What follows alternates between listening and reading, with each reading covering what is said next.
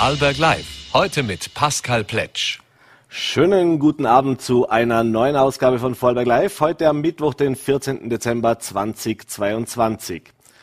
Zwei Wochen nach dem Warnstreik der Eisenbahner konnte am Dienstag nach langen Verhandlungen schließlich eine Einigung zwischen Bahn und Gewerkschaft erzielt werden, was die Kollektivvertragsbedingungen für das Jahr 2023 anbelangt. Wie die Einigung aussieht und was schlussendlich den Ausschlag zum Einlenken gab, darüber unterhalte ich mich heute mit dem Landesvorsitzenden der Gewerkschaft Wieder, Reinhard Stemmer.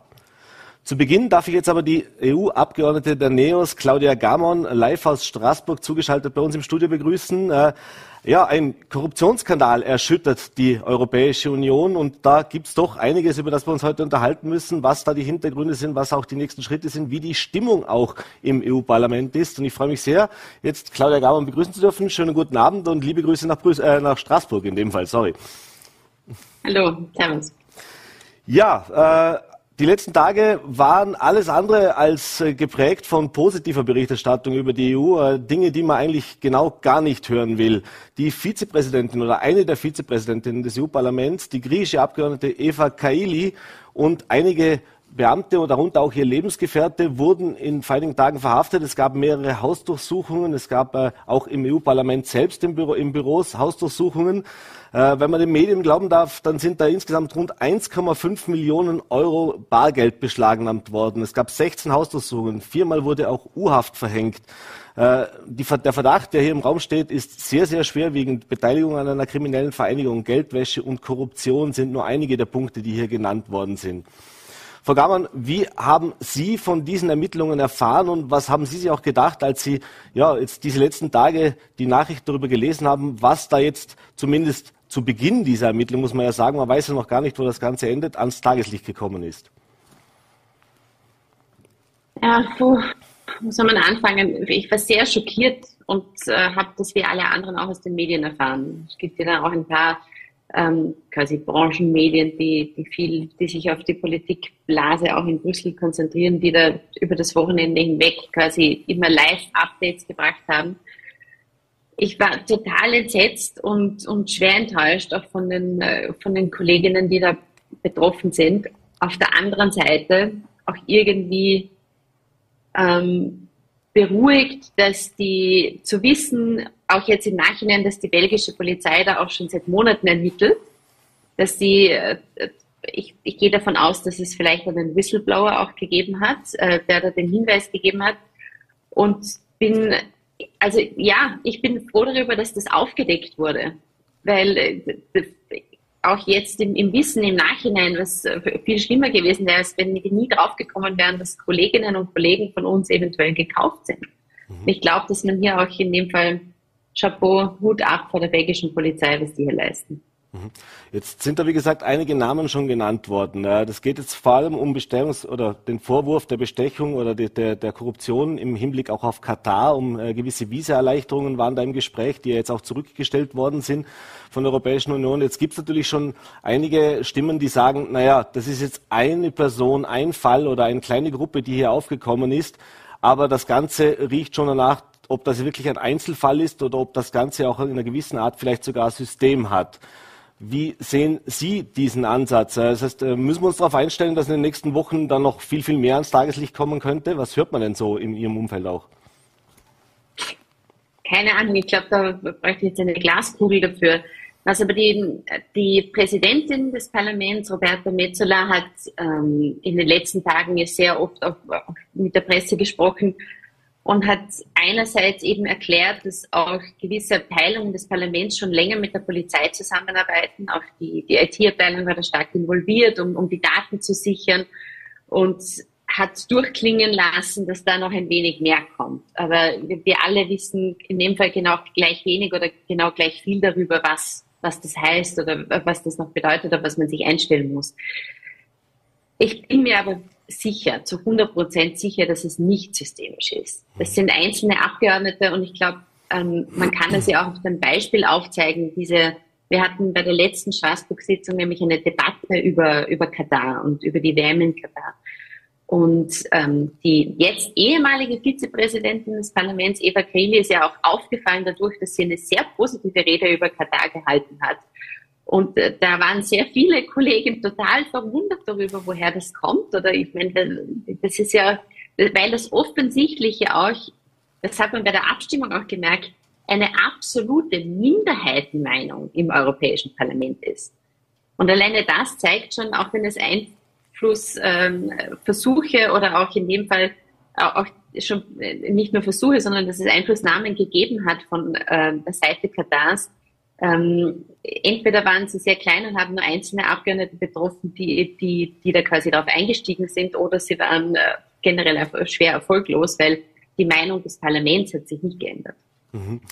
Jetzt ist natürlich die Frage auch, wie groß ist der Schaden, der durch sowas äh, auch für das Vertrauen der, der, Bürgerinnen und Bürger in Europa ins EU-Parlament äh, entsteht. Äh, das, ist, das ist ja so, dass das grundsätzlich die Institution EU auch vielfach und in, in vielen äh, Parteien, vielen Ländern auch nicht ganz unumstritten ist. Äh, und dass es da immer wieder schon Diskussionen gab, auch in den vergangenen Jahren über, über eben, was passiert mit diesen Geldern, äh, was machen die Abgeordneten dort. Und Sie ja auch vor allem voran, aber natürlich auch viele, viele andere Abgeordnete, die, die sich stetig bemühen, darum eben auch zu vermitteln, zu transportieren, äh, welchen Nutzen, welchen Sinn und äh, ja, welche Aufgaben auch das Europäische Parlament hat und wie wichtig es auch ist. Das heißt, äh, ist dieser Schaden tatsächlich schon abschätzbar? Ich glaube, Korruption schadet der Demokratie immer. Ich meine, das, äh, wir als gelernte Österreicherinnen und Österreicher wissen das ja nur zugute. Auch wie die Meinung in Österreich zum Beispiel über den Nationalrat ist, aber über die Politik ganz generell. Und da sieht man auch, was das für, ein, für einen nachhaltigen Schaden anrichtet am Vertrauen und an der Glaubwürdigkeit in der Politik. Aber wenn wir das nur mit Österreich vergleichen, nur gefühlt alle paar Monate kommt irgendwas Neues auf, aber deshalb wollen wir auch nicht gleich sagen, schaffen wir die Republik ab. Eine starke Demokratie und ein starkes Parlament zeigt ja auch die Stärke und die Beständigkeit durch die Konsequenzen, die man aus solchen Skandalen sieht. Und es zeigt ja auch, dass, die, dass der Rechtsstaat funktioniert. Wenn so etwas aufgedeckt wird, wenn, äh, wenn, es, äh, wenn diese Menschen dann vor Gericht stehen, wenn Verfahren laufen und wenn dann zum Schluss, äh, wenn es denn bewiesen ist, auch eine Verurteilung gibt, das ist ja der Unterschied auch in dem Fall zwischen einer funktionierenden Demokratie mit Rechtsstaat und allem anderen. Und das macht es auch aus. Und ich glaube, wenn wir hier konsequent und auch äh, Konsequenzen ziehen, um noch transparenter zu werden im Europäischen Parlament, damit auch niemand ähm, Befürchtungen haben muss, auch bei seinen Vertreterinnen und Vertretern, ähm, dann äh, können wir möglichst viel Schaden auch, auch abhalten, glaube ich. Aber natürlich ist das immer etwas ganz Schlimmes für, für jede Demokratie. Mhm. Sie haben gerade das Stichwort Transparenz erwähnt. Das ist natürlich auch was, was nicht nur die Neos, aber was man eben auch im Europaparlament immer wieder betont hat, wie transparent hier alles funktioniert, wie gut auch diese Mechanismen funktionieren. Äh, jetzt kann man auf der einen Seite sagen, ja, vielleicht haben die Mechanismen bis zu einem gewissen Punkt funktioniert, denn die Ermittlungen sind da. Wir wissen ja noch nicht, wie die ins Laufen gekommen sind. Auf der anderen Seite muss man jetzt aber auch sagen, sofern sich dieser Verdacht erhärtet, auch das muss man ja an dieser Stelle immer wieder erwähnen, noch sind es ja Ermittlungen, das heißt, es ist ja noch nichts bewiesen, was da genau dahinter steckt, äh, muss man sagen, naja, so ganz transparent und wenn man will, dann gibt es natürlich immer Möglichkeiten. Äh, die EU hat jetzt auch angekündigt, einen Ethikrat äh, zumindest zu diskutieren, äh, wo eben nochmal verstärkt auch solche ja, Verhaltensregeln und, und, und eben auch Maßnahmen äh, gefällt werden sollen. Aber jetzt mal äh, ganz, ganz praktisch gesprochen, wenn man sieht, äh, und das ist ja eben auch nichts das zum ersten Mal passiert, jetzt was hier im Europaparlament passiert, ist Korruption. Sie haben es auch schon gesagt, ist ein Thema, das natürlich immer wieder vorkommt und äh, Personen sind immer wieder mal damit äh, betroffen oder involviert. Äh, was bringt das tatsächlich? Inwieweit kann man tatsächlich hier äh, präventiv was machen? Oder, oder ist es doch so, dass man am Ende dann natürlich auch den, den Strafverfolgungsbehörden einfach hier äh, alle Möglichkeiten bieten muss und eben auch äh, genau hinschauen muss? Hm, ich sehe da zwei Ebenen. Die eine Ebene ist, egal wie transparent man ist und egal wie klar die Regeln sind, wenn es kriminelle Menschen gibt, die korrupt sein wollen, die Geld nehmen wollen, dann, dann werden die das machen. Und dafür braucht man dann einen starken Rechtsstaat, eine gut ausgestattete Polizei und in dem Fall auch ein funktionierendes Whistleblower-System, damit man auch auf, auf, auf diese Straftaten draufkommt. Weil nur weil es Transparenzregeln gibt, zum Beispiel zur Offenlegung von Terminen, man kann ja eh reinschreiben, man hat sich mit den Katari getroffen, aber deshalb hält das, quasi das hält ja dann die, in dem Fall hat es offensichtlich die Frau Kaili, äh, allegedly, hm, ähm, nicht davon abgehalten, Geld zu nehmen. Ähm, das ist einmal das eine. Also äh, das, das ist quasi kriminelles Verhalten. Das andere ist aber, und da bin ich fest davon überzeugt, und deshalb tun wir NEOS das auch. Man kann bei mir alle Lobbytreffen auf der Website des Parlaments nachlesen. Ich bin auch sehr transparent, was die Ausgaben aus, aus meinem Budget betrifft. Das machen nicht alle Kolleginnen und Kollegen. Mir ist das so wichtig und ich glaube, dass Transparenz deshalb auch ein wesentlicher Hygienefaktor für die Politik ist, damit man nicht mit diesem schlechten Gefühl herumgehen muss und auch dem, dem Gegenüber keine Unterstellungen entgegentreten muss. Es geht darum zu sagen, wir haben nichts zu verbergen, es ist alles offen und dann gibt es auch die, die, diese, diese Rechenschaftspflicht im Endeffekt, dass auch jemand durch die Termine durchgehen kann und sagen kann, hm, ähm, warum hast du dich so oft mit dem Unternehmen XY getroffen? Was ist da dahinter? Da, damit, man eine, damit man sich auch rechtfertigen muss für die Arbeit, die man tut. Das finde ich ganz wichtig. Und Schlusspunkt, ähm, wegen dem Ethikrat, ähm, vielleicht wäre es auch sinnvoll, so etwas im Parlament selber zu haben und nicht quasi als, als äußere Institution, weil letztendlich geht es ja auch das, da, da glaube ich ganz fest daran. Es geht nicht darum zu sagen, wie kann man das ausreizen als Politiker, was gerade noch legal ist, sondern es geht ja auch um den Anstand, die Moral und die Ethik, die man hat, dass es einfach gewisse Dinge gibt, die mögen legal sein, aber sie sind nicht anständig. Und diese, diese, das ist etwas, wovon ich überzeugt bin, dass es Politikerinnen und Politiker vorleben müssen. Mhm. Das ist eine innere Haltung, dass man sagt, wir sind anständig. Und, und, das, und anständig heißt nicht, ich tue alles, was gerade noch erlaubt ist. Mhm. Jetzt hat das Parlament ja auch recht rasch reagiert. Das heißt, äh, Eva Kaili wurde ihres Postens sozusagen enthoben, wurde ausgeschlossen aus dem Parlament, wurde auch aus ihrer Fraktion ausgeschlossen. Also auch ihre äh, Fraktion hat sehr, sehr rasch reagiert, äh, obwohl jetzt ihr Anwalt oder ihre Anwälte auch heute wieder verlautbaren haben lassen, dass sie sich keiner Schuld bewusst ist, dass sie eben nichts getan hat. Also Stichwort Unschuldsvermutung.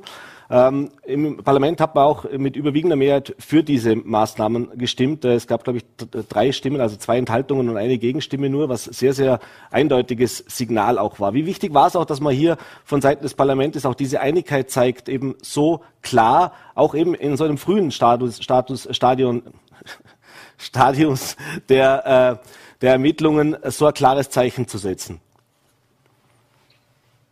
Für mich wäre das ganz wichtig, weil es auch zeigt, um eben, um damit das Parlament auch mit einer geeinten Stimme sagt, wir, das ist, das spricht gegen alle unsere Wertehaltungen, was hier im Raum steht. Wir wollen als die Institution in Brüssel, die die Bürgerinnen und Bürger der Union repräsentiert, als einzig wirklich gewähltes Gremium auch in Brüssel und in Straßburg, auch klarstellen, dass bei uns, dass wir der Korruption keinen Millimeter Platz lassen. Und wenn es so große Vorwürfe gibt, wie in dem Fall, und das kommt ja nicht von heute auf morgen, sondern die belgische Polizei hat ihm erklärt, sie ähm, ermitteln seit Monaten, dann können wir nicht darauf warten, dass die Dame verurteilt ist. Das geht sich nicht aus. Oh, das Licht ausgehen im Büro. ähm, das, ähm, das, das reicht einfach nicht, sondern man muss klar sagen, wenn so etwas im Raum steht, solche Vorwürfe, dann kann man so ein Amt wie das Amt der Vizepräsidentin des Parlaments nicht mehr innehaben. Und das ist etwas, was wir als NEOS immer sagen, es kann nicht sein, dass die Grenze, die man nicht überschreiten darf, immer erst das Strafrecht ist, mhm. sondern das muss schon auch in der Verantwortung der Politikerinnen und Politiker Vorheit haben. Mhm. Kommen wir noch zu zwei anderen Themen, die gerade aktuell auch äh, die Europäische Union und Europa beschäftigen. Äh, vielleicht ganz kurz noch zum Abschluss unseres Gesprächs. Äh, das eine, wo auch für manche überraschende Einigkeit geherrscht hat, war das Thema rund um Ungarn, die Freigabe eben auch von den Zahlungen. Da wurden jetzt eben äh, Maßnahmen schon länger angekündigt. Äh, es gab großen Widerstand oder große Kritik auch am Verhalten Ungarns äh, bei vielen Abstimmungen in den letzten Monaten. Jetzt ging es eben darum, auch zu entscheiden, werden diese Milliardenzahlungen an Ungarn getätigt oder nicht. Und die werden jetzt zurückgehalten. Wie gesagt, viele Beobachter haben im Vorfeld gedacht, hm, ob das Ganze so einig wird bei der Abstimmung, das war jetzt doch recht klar und ein Zeichen, das hier auch gesetzt worden ist. Äh, auch wenn man in Ungarn, übrigens nebenbei erwähnt, äh, das als Erfolg auch für Ungarn momentan versucht zu verkaufen. Äh, wie haben Sie diese Abstimmung auch über, äh, erlebt und äh, ja, waren auch Sie überrascht davon, dass es doch so ein einheitliches äh, Stimmungsbild gegeben hat, dass das jetzt erstmals eigentlich so durchgesetzt worden ist? Diese Idee mit diesem Rechtsstaatlichkeitsmechanismus, dass man auch die Auszahlung der EU-Gelder, der EU-Förderungen auch danach knüpft, dass Staaten gewisse rechtsstaatliche Kriterien erfüllen müssen, damit wir, damit alle Steuerzahlerinnen sich sicher sein können, da wird nichts Unanständiges mit dem EU-Steuergeld gemacht. Das war ja eine Idee des Europäischen Parlaments. Und das Europäische Parlament hat das die letzten drei Jahre wirklich mit allen Kräften durchgeboxt, weil es da viel Widerstand auch vom Rat gegeben hat. Und ich bin wirklich sehr froh darüber und finde, das ist ein ganz wichtiges Zeichen, dass man jetzt auch sagt, Taten haben Konsequenzen. Und wenn Ungarn nicht beweisen kann, dass sie mit diesem Geld ordentlich umgehen und dass sie stattdessen überall in die Freundelwirtschaft von Viktor Orban hineingeht, dann wird ein Teil des Geldes gestrichen. Und da geht es auch um die Glaubwürdigkeit der Union, auch unserer Werte als liberale Demokratie. Dass das in Ungarn natürlich anders erzählt wird und dass die Propagandamaschinerie Viktor Orbans probiert, sich dann den letzten Strohhalm dran zu hängen, um zu sagen, es ist ein Erfolg für ihn, überrascht uns jetzt alle nicht. Aber die Ungarinnen und Ungarn werden das ja natürlich auch irgendwann merken, wenn da Geld nicht da ist, das mhm. ihnen Viktor Orban versprochen hatte. Mhm. Und äh, zweites Thema, äh, was auch europaweit oder eigentlich fast weltweit für Aufsehen gesorgt hat, war die Abstimmung rund um den Schengen-Beitritt Rumäniens und Bulgariens. Äh, und da hat das Veto Österreichs tatsächlich jetzt äh, diesen vorläufig verhindert. Äh, es gab einen großen Protest, vor allem eben aus Rumänien. Jetzt denke ich, Ihre Haltung ist klar. Also Sie sehen das natürlich auch kritisch. Wie wie sehen Sie aber auch diese, dieses, diese Möglichkeiten, also sprich dieses Vetorecht, das jetzt im Prinzip das, das Österreich jetzt das verhindert und damit natürlich auch äh, ja, die gesamte EU eigentlich ein Zeichen setzt, dass eben neue Mitglieder oder junge Mitglieder, die sich eigentlich an alles gehalten haben, was man ihnen vorgegeben hat, das heißt, das wurde ja geprüft in den letzten Jahren, äh, jetzt dann aufgrund des Abstimmungsverhaltens eines Landes äh, eben nicht diese äh, Schengen-Beitritt oder diese Leistungen oder diese, diese Versprechungen eingehalten werden, die man eigentlich gemacht hat. Das heißt, was macht das auch für die zukünftigen Verhandlungen und auch für zukünftige potenzielle Beitrittskandidaten? Diese Entscheidung dieser, unserer Bundesregierung hat verheerende Konsequenzen für Österreich. In, europapolitisch, aber auch realpolitisch für unsere Wirtschaft. Das ist wirklich eine Katastrophe. Es ist so ein ein, ein, ein grundlegender, katastrophaler Fehler, der hier begangen wurde, denn dessen Konsequenzen wir noch lange spüren werden. Das einerseits, dass wir europapolitisch vollkommen unglaubwürdig geworden sind als Österreich. Man glaubt uns auch generell nichts mehr, weil diese Veto-Androhung ja relativ kurzfristig gekommen ist, dafür, dass Bulgarien und Rumänien schon seit zehn Jahren bereit für den Schengen-Beitritt sind. Ähm, nämlich vor einem Monat wurde ihnen das das erste Mal quasi angedroht. Es ist verheerend für die österreichische Wirtschaft, weil gerade auch in Rumänien so viele österreichische und vor allem auch Vorarlberger Unternehmen investiert sind. Ähm, und die Rumäninnen und Bulgarinnen, und das haben viele Kollegen mir klar versichert, die fühlen sich so erniedrigt von Österreich. Und das macht, also menschlich finde ich das schon so eine Katastrophe, wie man hier sagt, wie man über diese Menschen urteilt und denen einen der Grundfreiheiten der Europäischen Union weiter verwehren will nur weil, keine Ahnung, in Niederösterreich gewählt wird, das ist einfach, das ist wirklich schäbig. Mhm. Aber verstehen Sie zumindest ansatzweise die Kritik, die die österreichische Bundesregierung hier ja auch geäußert hat, dass es eben nach wie vor so ist, wenn man sich die Fluchtproblematik oder die Fluchtthemen ansieht, dass es eben nach wie vor nach den ganzen Jahren keine europäische wirkliche Lösung gibt, auch keine Einigkeit gibt. Äh, ist es da nicht zumindest zu einem gewissen Punkt auch legitim, irgendwann mal praktisch nicht nur die Route ins Fenster zu stellen, sondern eine klare Maßnahme zu setzen, damit sich vielleicht auch da was bewegt. Und die Frage ist natürlich auch, wie zuversichtlich sind Sie jetzt unabhängig von dieser Entscheidung Österreichs, dass hier sich jetzt irgendwann doch mal was bewegt? Denn am Ende geht es ja um das Schicksal von vielen, vielen Menschen. Äh, und wir haben die Bilder gesehen und wir sehen die Bilder auch jetzt, was sich an den Außengrenzen und auch in, in den Binnengrenzen eigentlich auch in Ungarn und so weiter abspielt. Äh, das heißt, da kann man ja nicht noch viele Jahre zuwarten. Ja, aber das ist, da denke ich mir, also quasi, dass sich etwas beim Thema Migration tun muss auf EU-Ebene, das ist ein legitimes Anliegen. Aber es hat nichts mit dem Schengen-Beitritt von Rumänien und Bulgarien zu tun. Und das sagen ja auch alle Expertinnen. Das ist einfach kein Zusammenhang.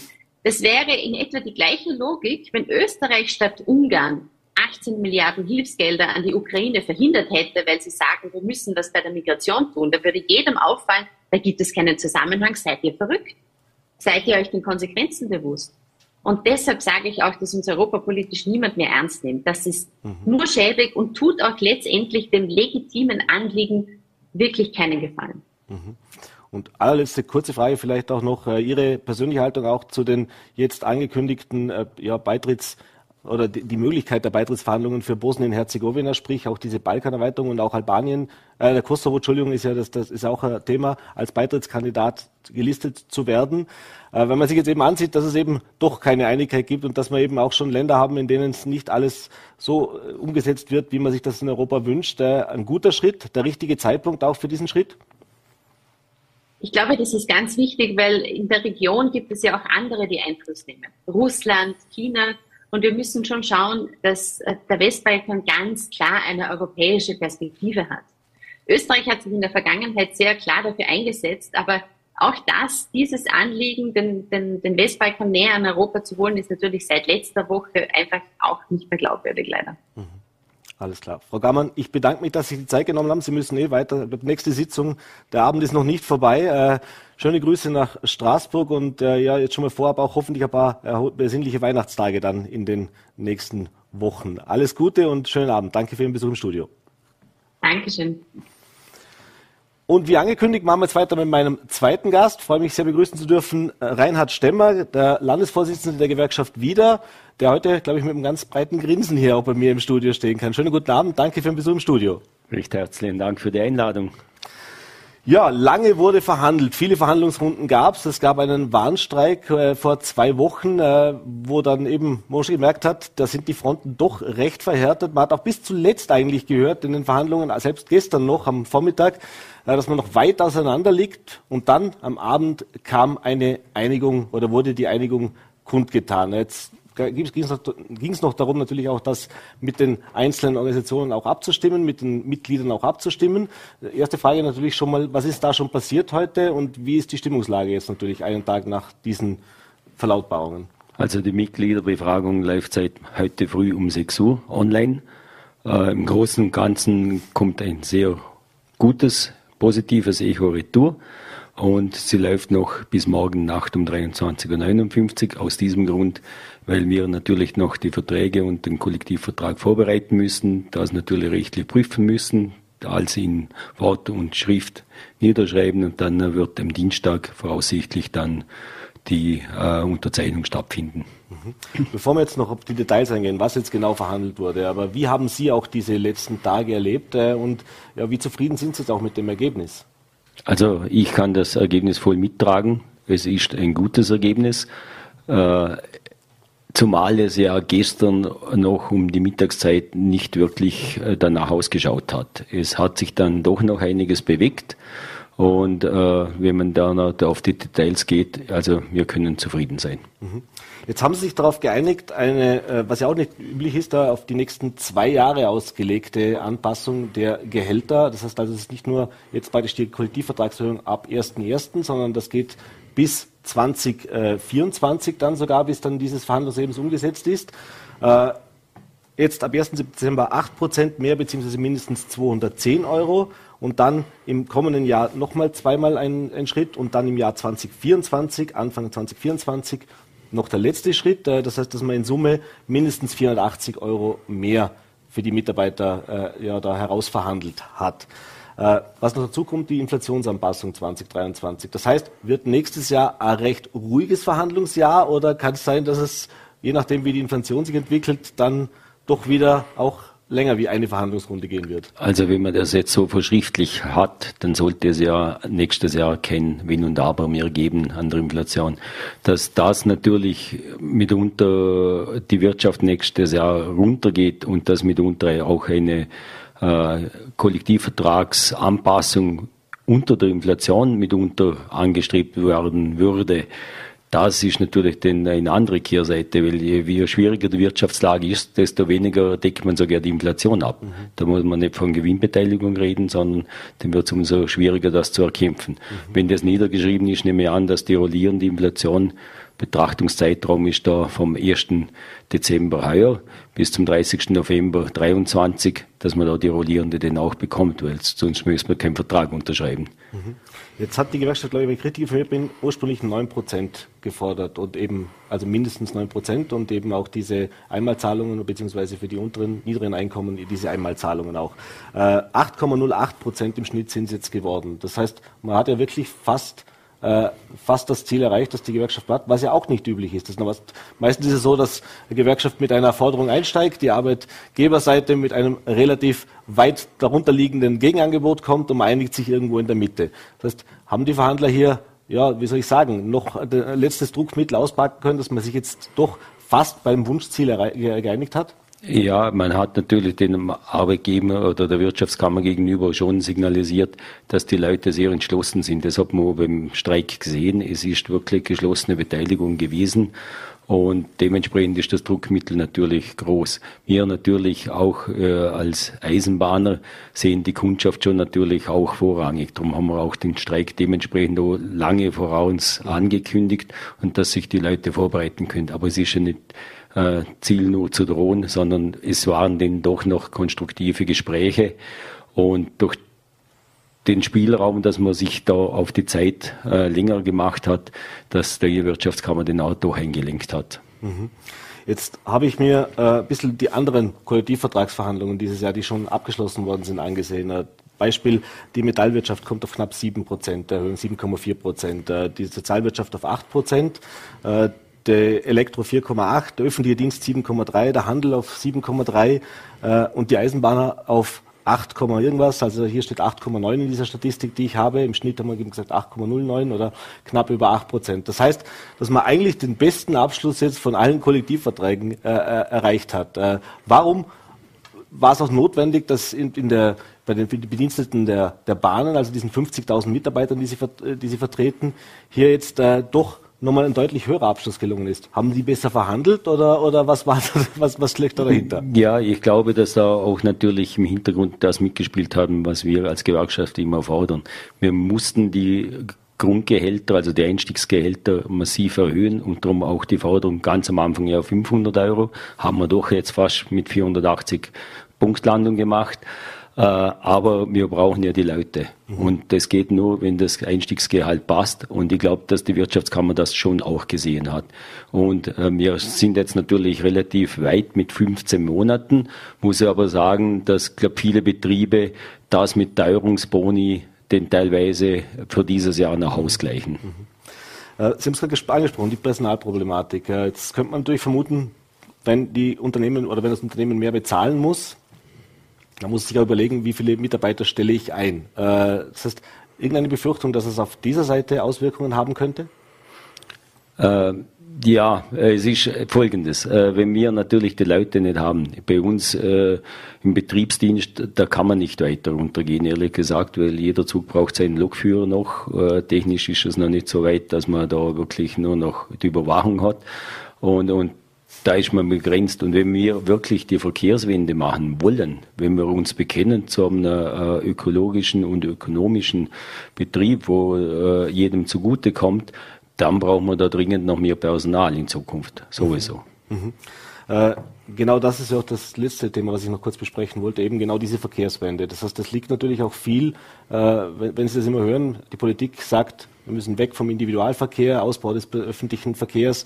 Äh, das heißt auch die Taktfrequenzen erhöhen. Das heißt mehr, mehr Busse, mehr Züge müssen auch im Einsatz sein, äh, was eben äh, deutlich mehr Personal auch bedingt. War das ein Thema auch in diesen Verhandlungen? Das heißt, wird darüber auch gesprochen oder geht es da in erster Linie wirklich um die, um die Arbeitsrahmenbedingungen sozusagen, also sprich Gehälter, Arbeitszeit und so weiter? Arbeitszeit ist sicher auch ein Mittel, aber wir haben das als Gewerkschaft immer signalisiert, wir brauchen da dringend mehr Personal, weil die, was jetzt unterwegs sind, die machen ja eh zum Teil schon äh, massive Überstunden, schon jahrelang.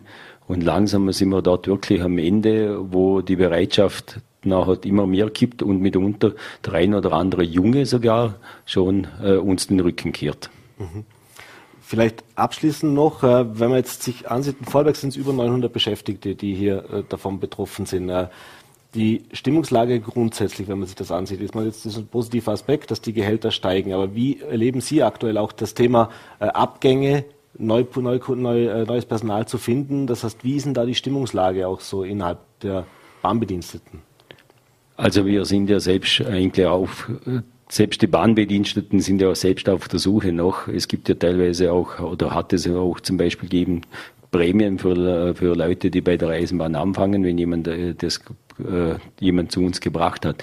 Das Problem, was wir natürlich schon haben, im Westen haben wir natürlich ein sehr hohes Lohnniveau mhm. außerhalb und äh, wenn man jetzt nur Richtung Schweiz sieht und, die, und bei uns ist halt doch der Facharbeiter eigentlich gefragt, weil vieles technische Berufe sind bei uns, äh, wo natürlich noch in der Privatwirtschaft, in der Industrie, im Technikbereich äh, noch halt leichter dort unterkommen. Die punkten natürlich mit Arbeitszeit und natürlich mit dem Lohn mhm. und darum müssen wir da einfach nachholen und das haben wir jetzt mit einem ersten Schritt auch gemacht. Mhm. Abschließend, und das hat auch die Lehrlinge betroffen, das heißt auch dort haben Sie sich jetzt durchgesetzt, dass äh, bei Lehrlingsstudien was getan wird?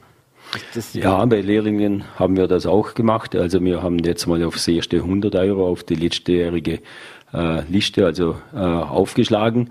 Gibt auch noch einen Teuerungsbonus, weil da ist es ganz wichtig, oder? Wenn schon äh, für den gleichen Lehrberuf in verschiedenen Firmen ein anderes Solär gezahlt wird, dann findet man selbst äh, in den top ausger äh, ausgerüsteten Lehrwerkstatt in der neuen in Bluens auch keine Leute mehr. Weil der, was es aussuchen kann, geht dann irgendwo privat, weil er da mit unter 150 Euro oder mehr verdient hätte. Alles klar. Herr Stemmer, ich bedanke mich für den Einblick, bedanke mich für die Informationen auch rund um die Verhandlungen, dass wir ein bisschen Einblick bekommen haben. Äh, wünsche Ihnen einen schönen Abend. Alles Gute. Recht herzlichen Dank. Dankeschön. Ja, und heute wurde auch bekannt, dass die Bregenzer Festspiele ab 2025 ja auf der Suche nach einer neuen Intendantin äh, fündig für die Nachfolgeregelung der jetzigen Intendantin Sobotka geworden sind. Die wurde heute Nachmittag auch präsentiert. Lili Pasiv Pasikivi ist ihr Name. Sie kommt aus Finnland, die Dame. Äh, und meine Kollegin Mira Meyer hat sie heute zu einem ersten Interview getroffen. Und äh, da wollen wir uns natürlich anhören, wie sie diese Bestellung jetzt auch sieht und welche Pläne sie vielleicht auch schon hat für ihre neue Aufgabe. Ich bin Lilli Pasikivi, eine finnische Mezzosopranistin und äh, Intendant von Finnische Nationaloper und glücklicherweise von äh, 24 Intendantin von Bregenz Festival. Die Freude bei Ihnen ist groß, man merkt es Ihnen an. Zwei Jahre sind es noch, dann dürfen Sie hier in Bregenz das Festbildzepter übernehmen. Ja, natürlich diese zwei Jahre. Äh, ich beginne die Planung äh, direkt. Also äh, die offizielle Position von Oktober 24, aber mein Kopf ist schon im Momentum. Wissen Sie schon, in welche Richtung es für Sie gehen wird? Sie haben ja viel Erfahrung gesammelt, was diese klassische Musikwelt angeht. Ja, ich glaube, das äh, Bregenzer Festival will viele verschiedene äh, Publikums erreichen. Und das muss man auch erinnern, wenn man die Planung macht. Und das haben sie schon äh, früher gemacht. Es äh, gibt so viele äh, verschiedene Produktionen mit verschiedenen Profilen. So, äh, das möchte ich weiterentwickeln. Wie sehen Sie denn die Chancen für die Seebühne? Was könnte man da aus Ihrer Sicht noch weiterentwickeln? Was schwebt Ihnen da vielleicht schon vor? Das haben wir schon äh, zum Beispiel heute äh, über das gesprochen. Äh, die Seebühne ist äh, äh, etwas so Besonderes. Also das muss man, da muss man alles größer machen und das ist High Impact Oper. Das ist äh, die äh, Bühnenbild ist sehr wichtig und da, da kann man die äh, technische, äh, moderne technische Möglichkeiten ähm, use, äh, nützen und so weiter. Also äh, ich glaube, das ist für alle äh, Bühnenbilder eine riesen ähm, Adventure. Kann man das vergleichen, Ihre Arbeit in Finnland, Ihre Arbeit als Sängerin und diese neue Aufgabe in Bregenz? Also ich habe eine lange Karriere als Opernsängerin und das ist eine subjektive Top-Athlete-Position. Aber an, als Intendant muss man alles ähm, überlegen und die, die Ganzheit immer äh, denken. Äh, Finnische Nationaloper ist ein braves äh, äh, Opernhaus. Wir machen sehr verschiedene Produktionen von Ringzyklus bis Zirkus, äh, Oper, Kombination und alles inzwischen. Das ist da. Äh, wir haben zum Beispiel diese Herbstsaison alles ist auf, ausverkauft im Opernseite, von Walküre bis äh, Zauberflöte, äh, modern Oper und Zirkus und so weiter. Äh, die Publikum ist nach Corona sehr gerne zurückgekommen und äh, magen, was wir machen. So, Äh, da bin ich zufrieden, aber das ist dann äh, etwas Neues und ich äh, kann nicht warten für das ähm, Planungsprozess. Dankeschön. Ja, wir sehen eine motivierte, enthusiastische neue Intendantin, die ab 2025 dann eben, wie gesagt, die Geschicke der Bregenzer Festspiele auf künstlerischer Basis leiten wird. Äh, mir bleibt es darüber, Ihnen ans Herz zu legen, zwei Geschichten vielleicht, die wir heute auch in Vorarlberg für, oder die heute in Vorarlberg für Aufregung gesorgt haben. Das eine, heute im Vorarlberger Landtag äh, gab es zu Beginn der Sitzung, kurz nach 9 Uhr, als das Landesbudget diskutiert werden sollte, einiges an Aufregung. Äh, Vertreter der äh, Extinction Rebellion haben was soll ich sagen, den Landtag gestürmt, wäre jetzt vielleicht übertrieben, aber haben im Landtag lautstark für äh, Protest gesorgt, äh, auch dafür gesorgt, dass die Sitzung für knapp 20 Minuten unterbrochen werden musste, äh, wurden dann von Sicherheitspersonal und den Beamten teilweise und der Polizei auch aus dem Saal getragen. Äh, alle Informationen rund um diesen Eklat, auch die ersten Reaktionen natürlich, finden Sie aktuell, inklusive auch Videos auf Voller.at. Und eine zweite Geschichte, die wir Ihnen heute anbieten können, ist natürlich auch das Thema, äh, ja, Offensichtlich hat jemand im Bodensee großen Durst auf Gin gehabt. Eine 800 Kilogramm schwere Kugel mit Gin wurde aus dem Bodensee gestohlen. Äh, auch diese Geschichte finden Sie aktuell gerade auf Voller D. Kann ich Ihnen nur sehr ans Herz legen. Und zum Abschluss der Sendung jetzt möchte ich Ihnen auch noch die morgige Sendung besonders ans Herz legen. Denn morgen haben wir eine besondere Sendung, eine Sondersendung.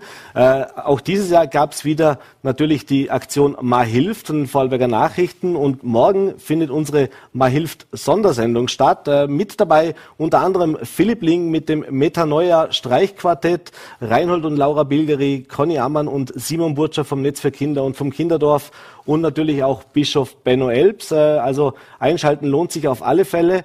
Wenn Sie mögen, dann eben morgen 17 Uhr Sondersendung Mal hilft Gala, äh, 17 Uhr auf Voller.d, VNRD und Ländle TV. Bis dahin einen schönen Abend, machen Sie es gut und vor allem bleiben Sie gesund.